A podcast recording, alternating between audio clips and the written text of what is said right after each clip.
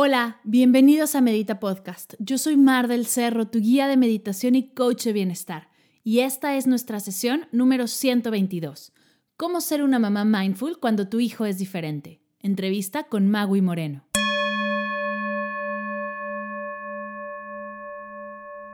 Hola meditadores, ¿cómo están? Espero que estén bien y que este podcast los encuentre bien.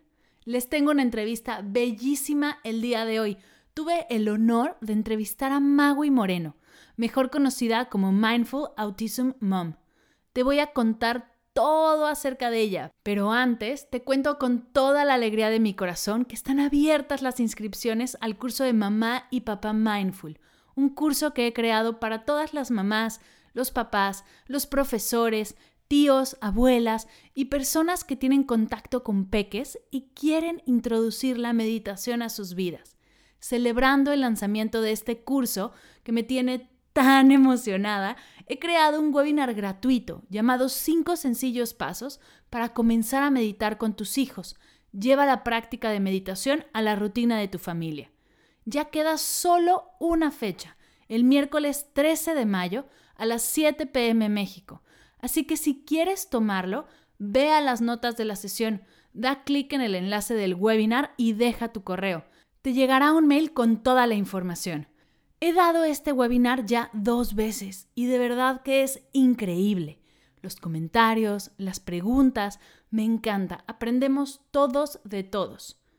Nos vemos el miércoles 13 a las 7 de la tarde en México en este webinar. Hablar de estos cinco pasos, del curso de mamá y papá mindful y de muchas otras cosas más. Como te comentaba, esta sesión es extra especial Conozco a Magui Moreno y su trabajo desde hace tiempo ya. Estaba buscando el momento perfecto para presentártela y creo que lo logré. No hay mejor momento que este para escucharla. Te cuento un poco acerca de Magui. Ella es coach estratégica, terapeuta transpersonal y experta en mindfulness. Ayuda a madres y padres de niños con diferencias de desarrollo a estar mejor consigo mismos para poder disfrutar más de sus hijos. En diciembre de 2014, su hijo Adrián fue diagnosticado con TEA, trastorno del espectro autista. En estos últimos años ha entrado en contacto con muchos profesionales que trabajan con niños que tienen diferencias de lenguaje, de aprendizaje, de socialización o de comportamiento. Ella se dio cuenta que para los niños había muchísimo apoyo. Pero ¿y los padres? ¿Quién atiende a los padres y a las madres? ¿Quién los apoya en este proceso? Magui es una mujer auténtica, real. Amo la forma tan sincera con la que comunica, comparte y enseña. Esta charla es un regalo que agradeceré siempre. Espero la disfrutes tanto como yo.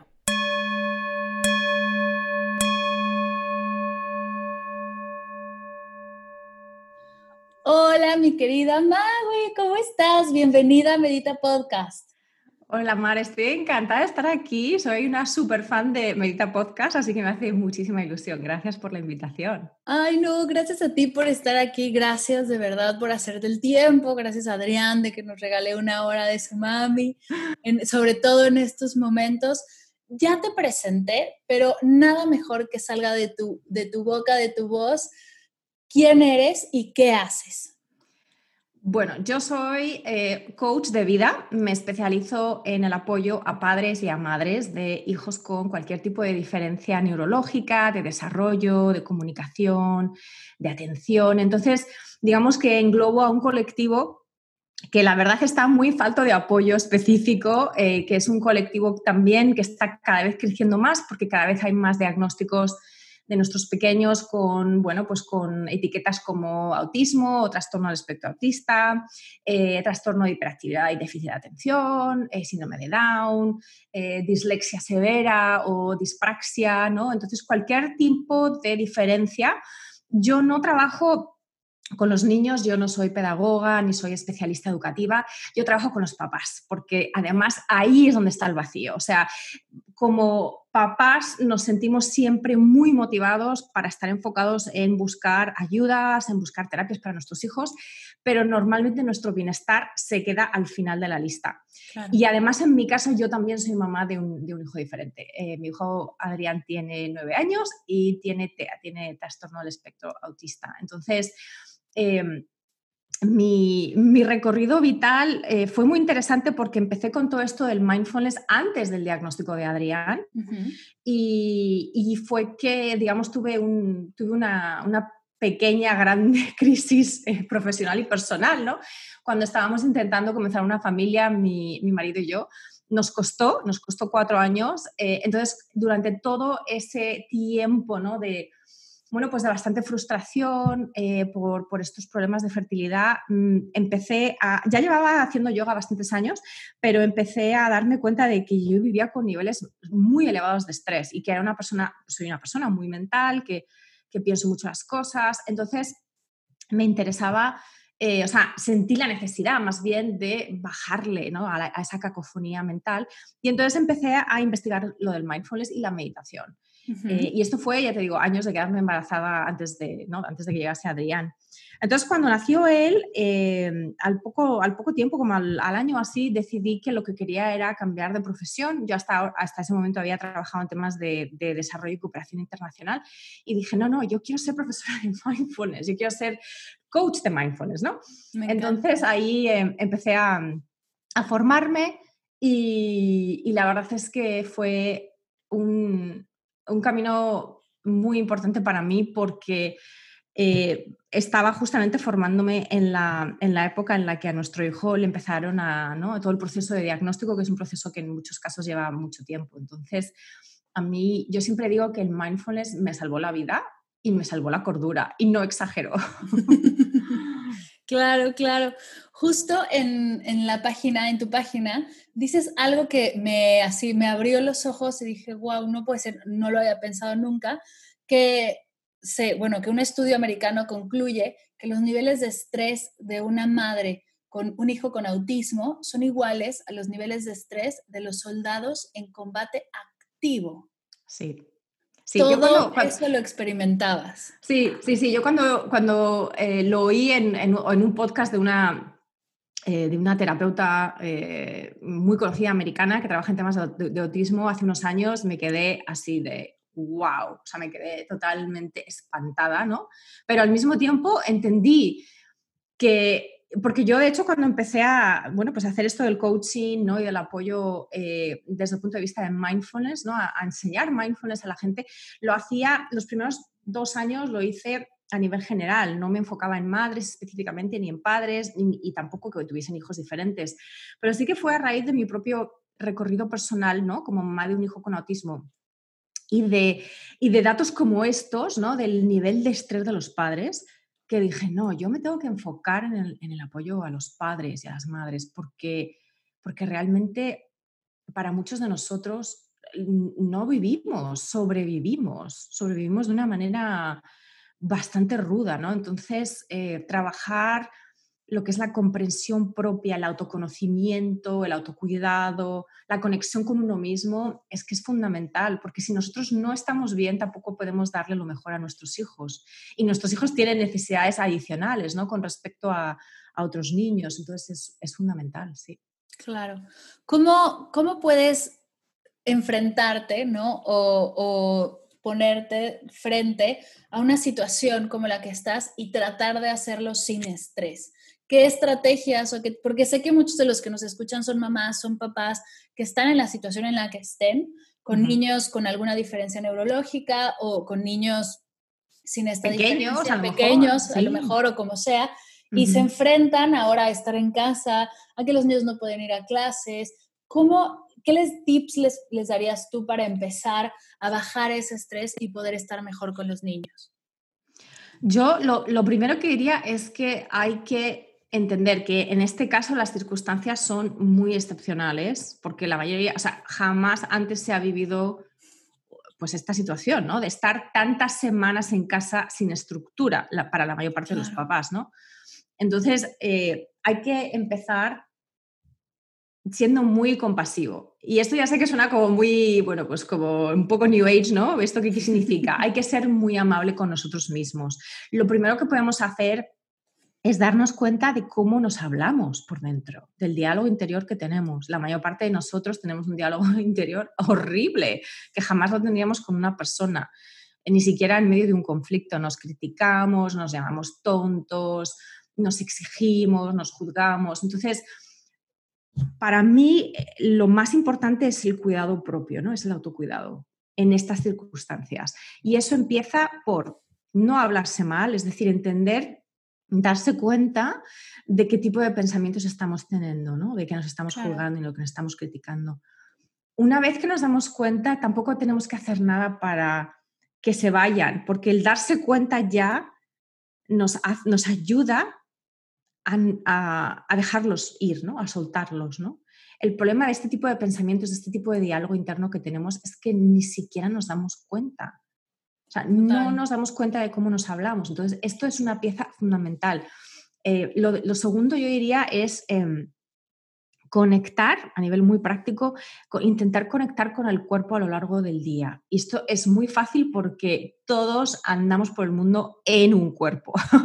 Entonces, eh, ¿cómo? Pues respirando. Eh, la respiración es obviamente una de las técnicas más fáciles, ¿no? Porque está siempre disponible porque no es necesariamente visible, porque no requiere de tiempo adicional, ya respiramos en todos los minutos de toda nuestra vida, entonces no tenemos que apartar un tiempo especial para hacerlo, ¿no? Se trata simplemente de, eh, por ejemplo, un tip súper práctico, cada vez que vamos al baño, que todos tenemos que ir al baño varias veces al día, aunque tengas que ir con tu hijo o aunque tú estés en el baño y tu hijo entre y te moleste, da igual, ahí estás sentado, estás sentada, respira, respira durante esos, ese minuto y medio que estás sentada, respira y date cuenta, por ejemplo, de que a lo mejor tienes los hombros aquí arriba, de que tienes, eh, de que estás encorvada, de que tienes, eh, mm, yo qué sé, de que a lo mejor las manos las tienes frías o tienes los pies calientes, cualquier cosa, ¿no? Conectar con cualquier sensación corporal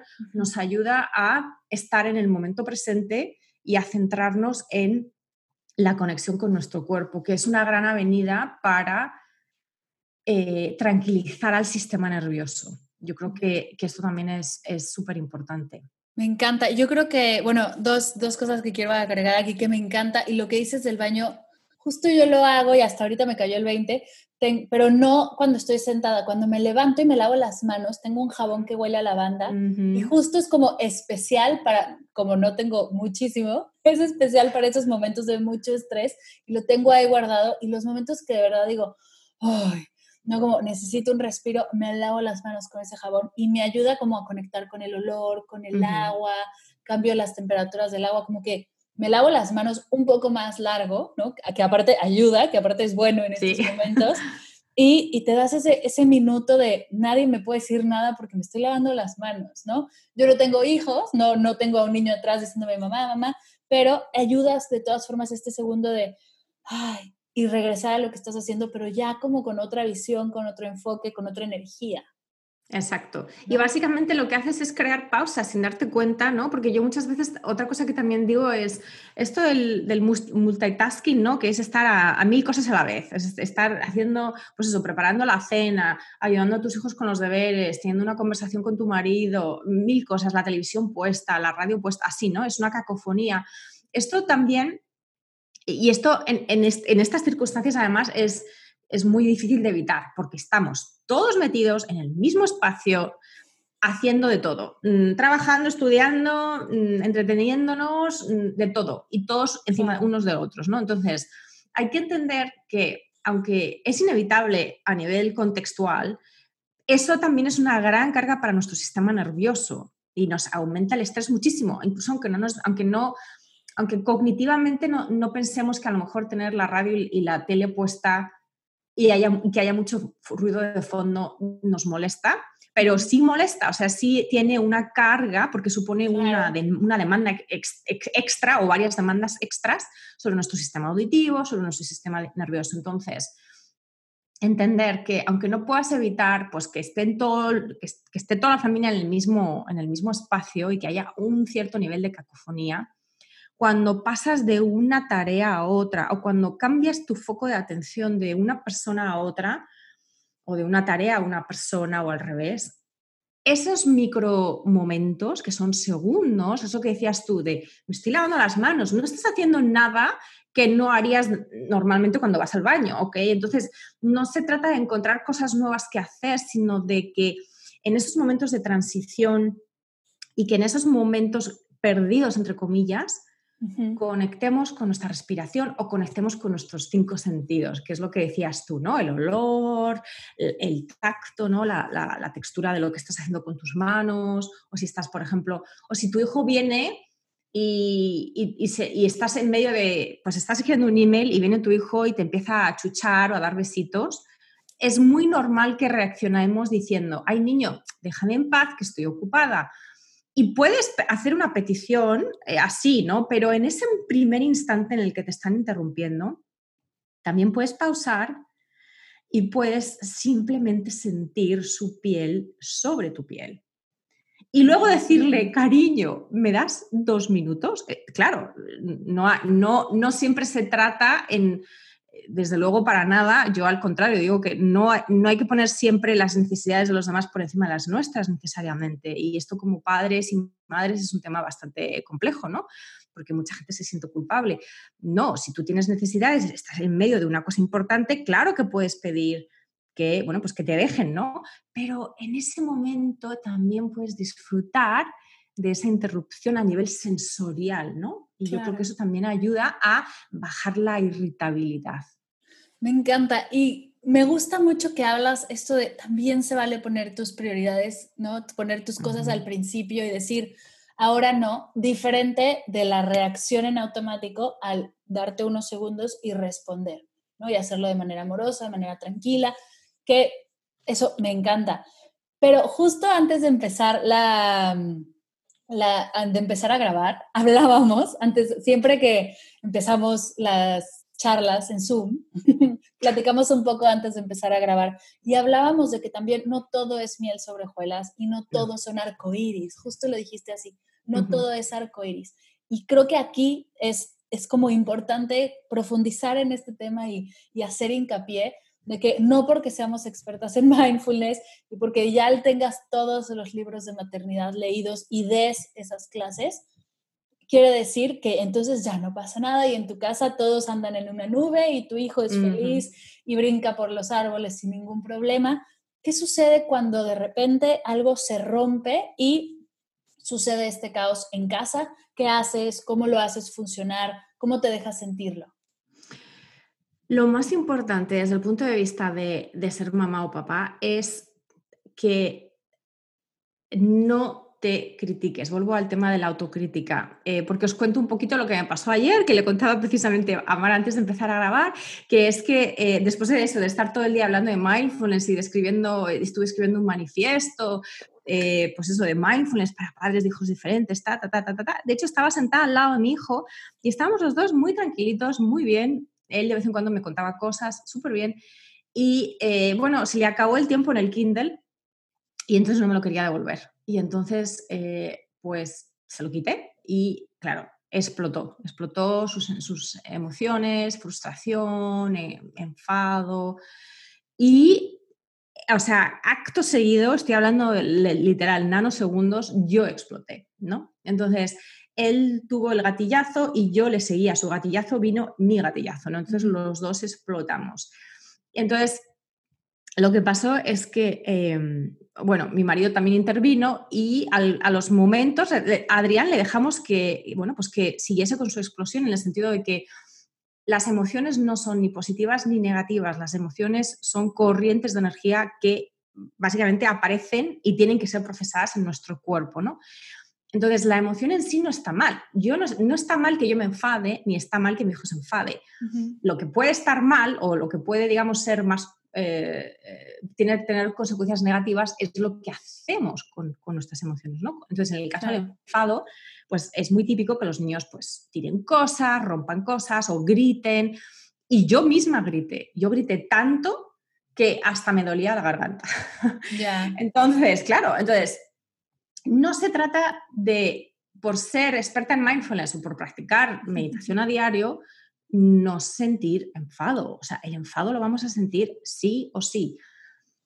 Y tampoco se trata de por ser mm, experta en mindfulness o profesora de meditación o guía de meditación, que de vez en cuando sintamos enfado y también lo expresemos de una manera, digamos, poco positiva o poco constructiva, que es lo que me pasó ayer a mí porque yo también me puse a gritar. Entonces, en ese punto, lo que hay que hacer es perdonarnos lo más importante es perdonarnos. No perdonar al, niño, porque el niño no tiene que ser perdonado. O sea, el niño tiene derecho a sentir esa emoción como tiene derecho a sentir todas las demás que le surgen.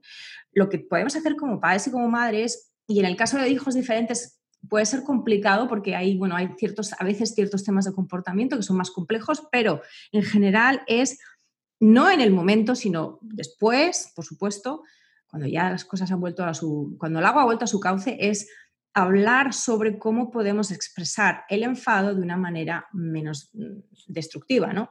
Claro. Entonces, eso de cara a los niños, de cara a nosotros mismos, tenemos que perdonarnos, porque lo normal es que, aparte del daño, entre comillas, que hemos hecho, por ejemplo, al gritar a nuestro hijo, luego además hacemos otro daño, ¿no? Es la segunda flecha. La primera flecha es la que lanzas, ¿no? Y haces daño a otra persona, pues por ejemplo, gritándole, ¿no? Y la segunda flecha te la lanzas a ti mismo y es toda, eh, todo el tema de soy mala madre, lo he hecho fatal, exacto, es la culpa, la vergüenza, todo eso. Entonces, ahí simplemente hay que tener en cuenta que todos nos equivocamos, que todos tenemos momentos, todo esto tiene mucho que ver con el contexto, ¿no? En el contexto de que estás cansada, de que a lo mejor puedes estar premenstrual o en, una parte de tu ciclo, ¿no? Si, eres mujer, obviamente, que te va a afectar eh, pues puede ser el final del día, cuando obviamente todo el mundo está súper cansado o súper estresado.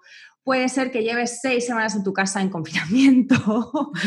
es decir, hay toda una serie, exacto, hay toda una serie de, digamos, de circunstancias. Entonces, eso hay que tenerlo en cuenta. No excusa el hecho de que, bueno, pues eh, sí, lo podías haber hecho mejor, pero lo que ya a toro pasado, eh, lo que no es de ninguna manera positivo es, es, quedarse en, ese estado mental de rumiación, ¿no? De esto es lo que hice y, uff, si no hubiese dicho esto, si no hubiese hecho esto. No, hay que perdonarse y hay que eh, sacarse esa segunda flecha para no seguir machacándonos. Eso es súper, súper importante. Me encanta. Nos has dicho cuatro tips como para mamás y para papás, para adultos.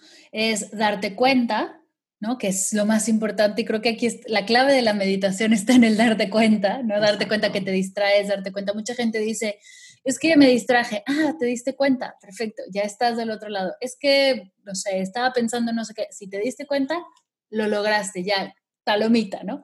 El primero es darte cuenta. El segundo es conectar con tu cuerpo, que me encanta. El tercero, perdonarte rápido y cuidarte, ¿no? Practicar el autocuidado. Ahora, tips para mamás o para papás hacia los niños, hacia sus hijos. ¿Qué herramientas te han ayudado a ti con Adrián para practicar el mindfulness? A mí lo que más me ha ayudado es a nivel sobre todo emocional, porque donde yo tengo, digamos, más, eh, como más gatillos, donde, he, tenido más conflictos o, más eh, desafíos con Adrián, ha sido a nivel de gestión emocional.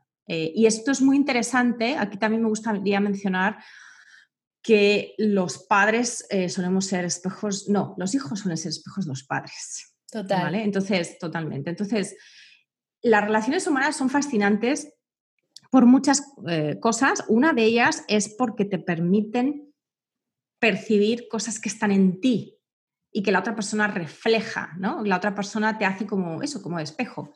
Entonces, con los, con los hijos esto es vamos, súper, súper verdadero, porque además eh, la relación es tan importante, seguramente es la relación más importante que tenemos en la vida, la que tenemos con nuestros hijos. Entonces, estamos muy emocionalmente, estamos muy unidos en el sentido de que todo nos... es, como un, es como un gran eco, todo nos hace mucho, mucho eco. Entonces, en mi caso, yo lo que me di cuenta es que para mí el mindfulness lo que más me ayudaba era a dos cosas. Uno, eh, que yo creo que esto es muy importante para todos los padres. A nivel mental, el no estar siempre en el futuro, ¿no? Eh, porque como padres caemos mucho en la trampa de hay que planearlo, hay que controlarlo, o sea, hay que controlar la vida de mi hijo, ¿no? Tengo que saber a qué colegio va a ir y qué carrera va a hacer y con quién se va a casar. O sea, es como, uh, uh, nos montamos unas películas, o sea, auténticamente unas películas mentales increíbles. Y eso crea, obviamente, una serie de expectativas que muchas veces no se ven cumplidas y que nos traen sufrimiento. Entonces, a nivel mental, el mindfulness me ha ayudado muchísimo a vivir, a convivir con mi hijo y a criar a mi hijo momento a momento. Y el segundo aspecto es el aspecto emocional, ¿no? Al que me refería al principio, que es entender que muchas de, las, eh, de, los conflictos que yo tengo con mi hijo tienen que ver con absolutamente lo mismo, es la gestión emocional que cada cual hacemos de nuestras emociones. Cuando yo soy capaz de estar con, cuando yo estoy bien, o sea, cuando yo me siento bien, cuando yo me siento bien, digamos, eh, como con recursos emocionales, ¿no? Como bien asentada en mis emociones, yo soy capaz de estar con mi hijo para lo bueno y para lo malo y de ayudarle a navegar, porque eh, realmente es, es complicado para los, niños, sobre todo cuando son pequeños, ¿no? Claro. Estas emociones son emociones muy fuertes que muchas veces mm, o sea, no, no, no pueden gestionar solos. Entonces, el problema es que si tú no estás bien, si tú no entiendes tu enfado, si tú no entiendes cómo se manifiesta en tu cuerpo, qué historias te cuentas a nivel mental, cómo lo expresas físicamente, si tú no entiendes tu enfado, no vas a poder entender el enfado de tu hijo, porque tú no tienes conexión con tus propias emociones. Entonces, ¿cómo vas a poder acompañar a tu hijo en las suyas? ¿no? Entonces, yo creo que esto es fundamental. Claro, porque aparte aprendemos de nuestros padres a, expresarlo, ¿no? Vemos cómo expresan ellos o cómo conllevan el enfado, la tristeza, la alegría, y así lo empezamos a, proyectar nosotros y, aprendemos a hacerlo a través del ejemplo. Entonces, si como padre o como madre no, no te observas, lo que haga tu hijo te va a sorprender, ¿no? Para bien o para mal. Entonces, en conocerte te va a ayudar también a, bueno, si esto me ayudó y él me está espejeando, ¿de qué manera puedo ayudarle yo a él entonces?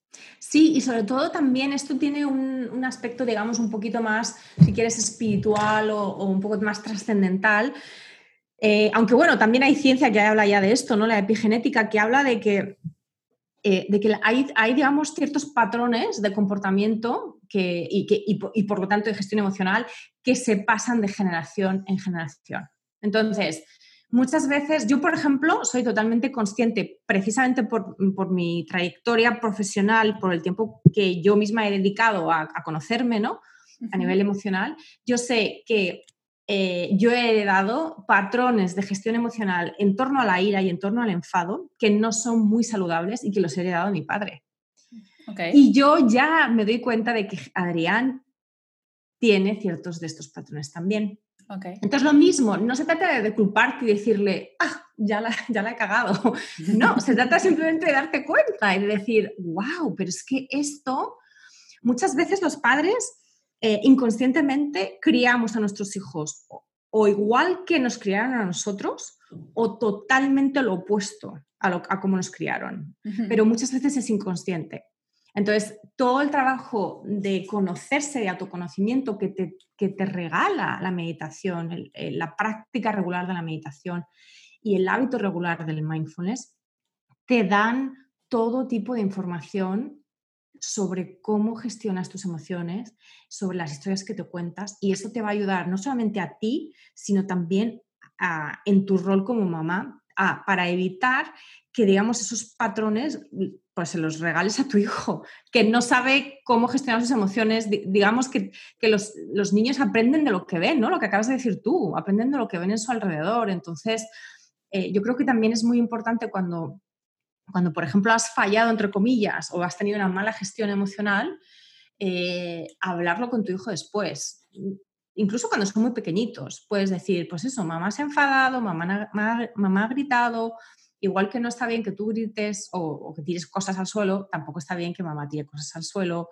Eh, no, para, para que los niños también entiendan que solamente por el hecho de que tú tienes bastantes más años que ellos, no significa que tú seas perfecto o que todo lo hagas bien, ¿no? Y yo creo que esto vuelve un poco al tema de la compasión. Tenemos compasión con nosotros mismos, es más fácil que inculquemos esa compasión, esa autocompasión a nuestros hijos, para que nuestros hijos tampoco después se vayan criticando, ¿no? Porque al final la autocrítica que tenemos nosotros como adultos es una voz interior que, o sea, una, voz crítica que hemos interiorizado de, nuestra propia infancia también. Y que eso no quiere decir que nuestros padres lo hicieran mal, es que eso es normal, porque tienes a los papás, tienes a los hermanos mayores, tienes a los profesores, y todo el mundo te está dando una crítica más o menos constructiva. Entonces es muy, muy importante entender esa voz crítica. Eh, Claro, porque es la que te está haciendo actuar o haciendo tomar decisiones. Y si la entiendes, puedes, ¿no? Porque al final no somos nuestros pensamientos, no somos esa voz, ¿no? Eres la que la escucha y la que ya observándola y conociéndola puedes tomar una mejor decisión. No, algo que me gusta del mindfulness es que te enseña que no eres víctima ni de tus emociones ni de tus pensamientos, sino que son cosas bien diferentes a ti. Claro que eres el canal y que lo experimentas, pero puedes, eh, puedes, como decides experimentar a la tristeza de una manera, puedes decidir hacerlo de otra, ¿no? O el enfado. Y eso es algo increíble y justo darle todas estas herramientas a los niños me parece mágico. Sí, porque yo creo que ahí está, ahí está un poco la, todo el, el tema de la, de la educación eh, y de la crianza consciente. No se trata de que criar conscientemente no significa, pues eso, que tus niños se sienten a meditar desde, desde que tienen dos años de edad, ¿no? Y no se trata tampoco de que, pues eso, de que utilices incienso por la casa o de que te vayas con tu familia a hacer un retiro espiritual. Lo puedes hacer, por supuesto que sí, pero la crianza consciente a lo mejor de fuera no se va a ver tan diferente a cualquier otro tipo de crianza, ¿me entiendes? O a cómo está educando tu vecina a sus hijos. La diferencia radica en estar siempre presente con aquello que sucede y sobre todo no que sucede de casa, o sea, hacia afuera, que también, pero sobre todo hacia adentro. Porque lo que importa es lo que sucede dentro en el sentido de que es, es desde dentro que luego llevamos a cabo actuaciones, comportamientos hacia afuera. Entonces, cuando, cuanto más nos entendemos, cuanto más nos conocemos y cuanto más inculcamos ese amor y esa compasión por nosotros mismos también a nuestros hijos, más podemos compartir y conectar, ¿no? Y, ahí conectamos también desde un paradigma de, bueno, pues de, educación que no está basado en la culpa, que no está basado en la obligación, que no está basado en el miedo, que está mucho más basado en entender que todos sufrimos y todos queremos ser felices. Claro. Y que y que al final el que lo hagas mejor o peor no importa, lo que importa es que te des cuenta y que tengas compasión y eh, ese amor incondicional por ti mismo y obviamente por tus seres queridos para no culpar. Entonces yo, por ejemplo, ayer a Adrián, yo no le dije, eres un niño malo, porque eh, que eso es lo que muchas veces caemos en eso, ¿no? es que eres un niño malo o es que eres un revoltoso, eres un rebelde. No, no, el niño no es nada. El niño en ese momento ha tenido un comportamiento. Separa a la esencia, a la naturaleza, al ser del niño de su comportamiento. Lo que ha tenido es una mala gestión emocional, como la he tenido yo. Eso no me hace ser a mi mal madre. Exacto, exacto. Justo, me gusta esto que dices, justo yo lo, lo trato mucho con la ansiedad, porque desde chiquitos, o por lo menos a mí, me decían, es que es muy ansiosa es que Mar es muy ansiosa. Y yo me quedé con la idea de que yo me llamaba Mar y que yo era ansiosa. Y no, o sea, la ansiedad, ¿experimento un montón de ansiedad? Sí. ¿Tengo herramientas para experimentarla cada vez más y cada vez de manera más saludable? También. Pero no soy ansiedad. Yo soy Mar y punto. La ansiedad viene y va como viene la tristeza, el miedo. No somos eso. Él no es enojo. Porque no, sí decimos que somos enojones o que somos, y no somos las emociones. Y justo el, poder separarnos, el poder hacer a un lado el comportamiento que está teniendo tu peque con lo, con lo que está sintiendo, con lo que es, creo que ahí está la clave. Y bueno, claro, empezar por nosotros mismos, pero... Exacto. es con ellos Me encanta, me encanta. Es fundamental y es, es, muy, muy importante también. Aquí eh, voy a hablar específicamente de los papás de hijos diferentes. Todo el tema de las etiquetas es un tema complicado, ¿no? Eh, lo mismo, igual que, o sea, eh, eres una ansiosa, eso es una etiqueta. O soy una irascible, eso es una etiqueta. Igual que puedes decir, pues, pues soy alta o soy baja. esas etiquetas son descriptivas y tienen su valor, o sea, tú puedes decir, soy una persona con tendencia a la ansiedad o soy una persona que sufre de ansiedad, pero yo no tengo por qué, o sea, no soy ansiosa porque yo no soy solo ansiedad, ¿no? Es lo que acabas de decir tú. Con las etiquetas de cara a, digamos, al diagnóstico de nuestros hijos es lo mismo. Eh, yo creo que es importante entender que hay una utilidad en saber la especificidad de tu hijo, saber si tu hijo, bueno, pues tiene autismo o tiene TDA o tiene cualquier otra cosa, pero no por la etiqueta en sí, sino porque eso te va a ayudar a conocerle mejor, a conocer algunos de los síntomas, a conocer algunos de los, de los desafíos y de las áreas en las que necesitan más apoyo. Pero tu hijo no es yo, por ejemplo, esto es, un tema muy personal, pero yo no hablo de mi hijo como un niño autista. Yo digo que él tiene autismo, igual que tiene ojos marrones. No es, o sea, el autismo no le define totalmente, le define en parte, igual que sus ojos marrones le definen en parte, pero no es su totalidad, no es la totalidad de su esencia. Y yo creo que con los hijos, independientemente de que sean neurotípicos o neurodiversos, los padres y la familia eh, caemos mucho en la trampa de las etiquetas. Este niño es un vago, este, esta niña es muy estudiosa, este niño es un rebelde, esta niña es una respondona, mm, e, etcétera, etcétera, etcétera. Y ahí realmente como padres, y cuanto más pequeños son los niños, con esa utilización de etiquetas estamos como solidificando una identidad que es falsa, porque es una identidad parcial y que está basada en nuestra interpretación. Exacto, porque ni siquiera viene de ellos, viene de ti, de lo que tú ves en el niño. Ni siquiera él tiene la libertad de decir, yo soy enojón, ¿no? Si es que él quisiera decirlo, se lo estás poniendo. Exacto. Y también identificar esas etiquetas que nos han puesto, ¿no? Empezar a cacharlas para trabajarlas y poder liberarlas, porque igual y te han puesto una etiqueta que no te gusta y que no es tuya. Y también se vale decir, hasta aquí llegó esta etiqueta y lo que sigue. Y que te limita, ¿no? Porque además yo creo que el problema de las etiquetas es que las etiquetas pueden ser vistas más positivas o más negativas, pero al final no es por la etiqueta en sí, sino por el efecto que tienen sobre ti. Entonces yo, por ejemplo, una de mis etiquetas siempre fue de que yo era una niña muy estudiosa y muy responsable y súper aplicada, o sea, súper nerd.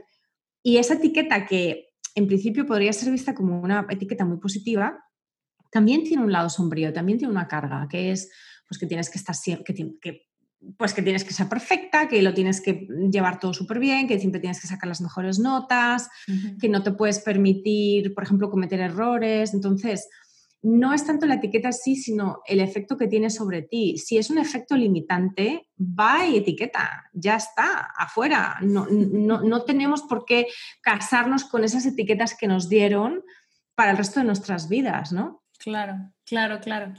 Oye, estamos viviendo épocas muy interesantes, por no decir otra palabra. Estamos viviendo en nuestras casitas, encerrados con los nuestros, y se viene una época también, o sea, de lo que estamos viviendo, no sabemos cuánto vaya a durar. Se viene tiempo de estar en casa y de estar aquí. Y tú has creado una guía de, de desafíos para poder apoyar a todas las madres y los padres de tu comunidad. Cuéntanos un poco más de esta guía. Pues, eh, pues fue muy curioso porque lo que me pasó al principio de todo esto es que me entró un estrés tremendo, como a casi todo el mundo, ¿no? Pero en mi caso el estrés era el hecho de que yo estoy acostumbrada a trabajar en casa, pero sola, claro, porque mi marido trabaja fuera y mi hijo pues está en el colegio. Y entonces de repente tener a los dos aquí y el sentir que yo no tenía tiempo para mí, que no tenía tiempo para trabajar, que, que no tenía momentos de silencio, pues me frustró muchísimo. Entonces eh, la primera semana estuve intentando pensar qué puedo, desde donde yo estoy, desde, la energía que tengo ahora mismo, no puedo producir nada que sea interesante porque estoy súper estresada. Entonces me tuve que dar como, como una semana, dos semanas para como tranquilizarme y asentarme y pensé, todos, estas, todos estos desafíos que yo misma estoy viviendo o he vivido, no he pensado en algún momento en las últimas dos semanas, los voy a escribir y voy a, pensar qué em, herramientas basadas en el mindfulness y en el autoconocimiento puedo ofrecer, pero que sea muy cortito, porque la idea era hacerlo como posts en Instagram, ¿no? Em, y entonces lo hice y lo escribí así todo como de, golpe y, entonces son 20 desafíos muy, muy, muy comunes, como por ejemplo, cómo gestiono las emociones de mi hijo, cómo gestiono las emociones mías, eh, qué hago si estoy exhausta, si me siento físicamente cansada, eh, cómo sobrellevar el no poder salir a la calle, que yo ya sé que ahora, por ejemplo, pues en España sí se puede salir en ciertos momentos y tal, pero bueno, hay gente que todavía en otros puntos del mundo pues no puede salir, ¿no? Entonces, ¿qué hago eh, con mis hijos cuando no puedo salir de casa? Em, tengo, eh, tengo suficiente en casa, ¿no? Todo este tema de, del miedo a, no tener suficiente. A la escasez. Exactamente, a la escasez. o sea, entonces son como 20 desafíos, ¿no? Mm, que están enfocados em, en, los papás y las mamás de hijos con, eh, con, diferencias. Hablo también, por ejemplo, de no tener acceso a terapias, a terapia ocupacional o a logopedia, em, en fin, toda una serie de, desafíos. Entonces, em, lo, que, lo que hice fue subirlo como PDF a mi, a mi página web y está gratis, se puede descargar de manera totalmente gratuita. Wow, gracias de verdad por ese contenido porque estoy segura que va a ser de mucho servicio, sobre todo los que empezamos a guardarnos antes, no vivir todo este estrés. Hay gente que apenas empieza con esto y va a ser un antes y un después. Estoy segura que va a llegar a muchísima gente y los va a apoyar un montón. Gracias de parte de todo el mundo que lo lea. Yo agradezco de parte de todos los lectores. Y para cerrar, bueno, te voy a hacer las cuatro preguntas de Medita Podcast y ya después cerramos con tus redes porque estoy segura que todo el mundo quiere esa guía y quieren saber un poco más de ti. Cuéntanos, ¿qué estás leyendo ahora? Pues estoy leyendo demasiadas cosas, pero eh, la verdad es que no, estoy leyendo noticias ni estoy leyendo, eh, ¿no? Como ese tipo de cosas. Estoy leyendo varios libros, pero los dos libros que estoy así súper metida uno se llama Waking Up, está en inglés y creo que no está traducido al español aún, de Sam Harris, que es una persona que me interesa mucho su trabajo y de hecho tengo su, tiene, una, eh, tiene una app de meditación que, que, utilizo bastante, me gusta mucho su estilo. Entonces estoy leyendo ese libro que me está gustando mucho y luego estoy leyendo un libro de Daniel, em, de Daniel Siegel, de Dan Siegel, que se llama El poder de la presencia y que tiene que ver con... Eh, se llama El poder de la presencia y el subtítulo, a ver que lo tengo por aquí, El poder de la presencia, em, cómo, la, cómo la presencia de los padres moldea el cerebro de los hijos y configura a las personas que llegarán a ser. O sea, mm. básicamente todo lo que hemos estado hablando. Así yo quiero, quiero, quiero, quiero. Sí, es buenísimo, es muy, muy bueno. La verdad es que todo lo que hace de Dan Siegel es, es fantástico. Y y de hecho hace poco leí un libro que ya está acabado, o sea que no entra en tu pregunta, pero igual lo digo porque es un libro muy, muy interesante que se llama Conciencia. Tal cual, conciencia. Y habla desde un punto de vista de la neurociencia, de la neurobiociencia, sobre lo que sabemos en torno a la conciencia humana. Súper interesante. ¡Wow! ¡Wow! Así estoy de... Ya sé, ya sé qué voy a hacer al terminar esta entrevista. Voy a Amazon directo. Oye, cuéntanos, ¿qué es para ti meditar? Para mí meditar es ser quien soy, es conectar con esa conciencia, que soy y que somos todos. Entonces es, es conexión, es conexión, pero no es conexión solamente con yo como mago y moreno, es conexión con la esencia de lo, de lo que todos somos, sí. Qué lindo, me encanta, amo estas respuestas. ¿Cuál es tu meditación favorita? La verdad es que eh, la meditación vipassana, que es la que yo practico pues, a, diario, que es ¿no? el, insight, que es simplemente observar, es el testigo ¿no? que, que observa, hay una meditación que me, o sea, me encanta. No me encanta, la encuentro difícil, pero me parece súper potente, que es la meditación Tonglen, ¿no? que es la meditación tibetana. Mm. De, es como un intercambio de sufrimiento. Tú eh, como que respiras el sufrimiento de los demás. Claro, y, exhalas. Y, sueltas, exacto, sueltas, ¿no? Amor hacia los demás. Me parece súper, súper potente. Eh, lo he intentado unas cuantas veces, pero eh, en este contexto está complicado. Mm. Sí, pero, pero qué mejor que hacerlo ahora, ¿no? Sí. Me encanta. Otra de las que suelo hacer otra de las que suelo hacer mucho, que es como una versión, digamos, más light, ¿no? Diría, es la, es la meta, es la meditación meta, que es la de, sí, la amabilidad amorosa, ¿no? Sí, la de compasión que hemos, exacto, exacto. le hemos hecho aquí. Justo, creo que la que acabas de decir es como el segundo nivel y me acabas de dar una gran idea para la siguiente sesión de Medita Podcast. Me encanta porque qué mejor que hacerla ahora. Claro que cuesta trabajo, como todo lo que estamos haciendo en este momento, ¿no? Y por último, la última pregunta. Tres cosas que te ha dejado la meditación. Silencio, que es importante para mí porque eh, sí es cierto que tengo una mente hiperactiva. Entonces, eh, cuando, cuando consigo esos momentos de silencio que me duran muy poquito, pero es realmente el silencio y paz. El silencio, paz y aceptación, que es lo que viene, ¿no? El silencio te lleva a la paz y la paz te lleva a la aceptación. Magui, estoy enamorada de tus respuestas, me encantan. Oye, para todos los que escuchan que también están enamorados de tus respuestas, ¿dónde pueden saber más de ti? ¿Dónde pueden descargar esa guía? Ser parte de tus cursos de autocuidado, de crianza, crianza consciente, ¿dónde pueden encontrar todo esto? Pues todo, todo está en mi página web, que es maguimoreno.com, magui con G y con U, a la vez lo tengo que deletrear, eh, pero tengo una web que es bilingüe porque yo trabajo en inglés y en español, eh, a todo esto que tampoco lo había contado. Eh, vivo en Estados Unidos y estoy casada con un británico, entonces el inglés también se me da muy bien. pero sí, en mi web está todo, la guía se puede descargar en maguimoreno.com barra guía COVID-19 pero vamos, en, la página, en la portada de mi página se puede ver también. En redes estoy en Facebook como Maui Moreno Coaching y en Instagram hace muy poquito cambié mi nombre y yo creo que me gusta más eh, y me llamo Mindful Autism Mama, o sea que está en inglés. Sí, sí, pero quería algo que fuese descriptivo, entonces mamá mindful, mamá de autismo mindful. Me encanta. Oye, ¿y tu podcast? Ah, es verdad. sí, es verdad, se me olvida totalmente. Eh, tengo un podcast en español que se llama Cuando tu hijo es diferente y que habla de, bueno, pues todos estos temas de crianza consciente, de gestión emocional, de autocuidado para padres, eh, de hijos con cualquier diferencia. O sea que, y tiene hasta la fecha 30 episodios publicados. ¡Wow! ¡Yay! Me encanta.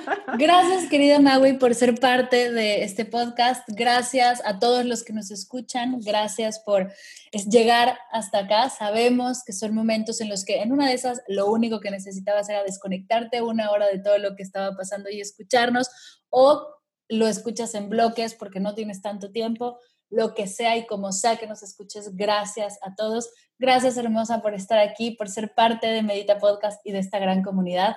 Que tengas un día increíble y a todos, de verdad, muchas, muchas gracias. Muchísimas gracias, Mar, y muchas gracias por todo el fantástico trabajo que haces con Medita Podcast y con el resto de tus cursos. Gracias por la oportunidad de estar aquí. Gracias a todos. Gracias.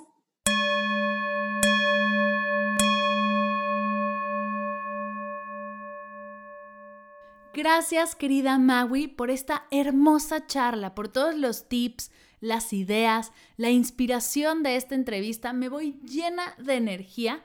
Muchas, de verdad, muchas gracias. Gracias a ti por escucharnos. Espero de corazón que estas entrevistas sean de servicio. Si hay algún tema que te gustaría que habláramos en este podcast, no dejes de escribirme. Este podcast es tan tuyo como mío y me encantaría que sea 100% de servicio para ti. Si hay algo que no estoy cubriendo de meditación, de desarrollo personal, de mindfulness, de bienestar, de coaching, si quieres saber algo, lo que sea, estoy para escucharte en mar.mardelcerro.com, Instagram arroba mardelcerro y Facebook Mar del Cerro. Te mando un fuerte abrazo lleno de amor, mucha paz, mucha buena vibra te invito a que compartas esta sesión con alguna amiga, alguna mamá, con alguien que creas que este contenido puede serle de servicio. Con tu apoyo lograremos juntas expandir esta energía y llevar la meditación a todas las casas de México, España, Argentina, Chile, Colombia, Estados Unidos y el mundo entero.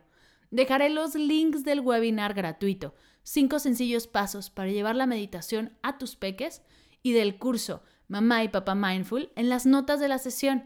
Si hacen clic contigo, puedes ver todo su contenido, motivarte a dar ese paso que quieres dar e inscribirte.